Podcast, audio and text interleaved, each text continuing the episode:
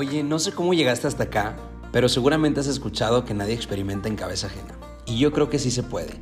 Dicen que es inteligentes aprender de tus errores, pero es de sabios aprender de los errores de los demás. Y en este podcast quiero platicar contigo un poco de mi historia, a ver si podemos conectar y podemos ser espejos.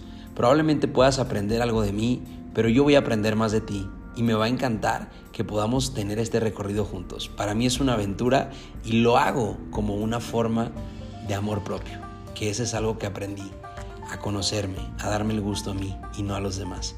Escucha tu corazón y vive con la filosofía del ser, hacer, tener.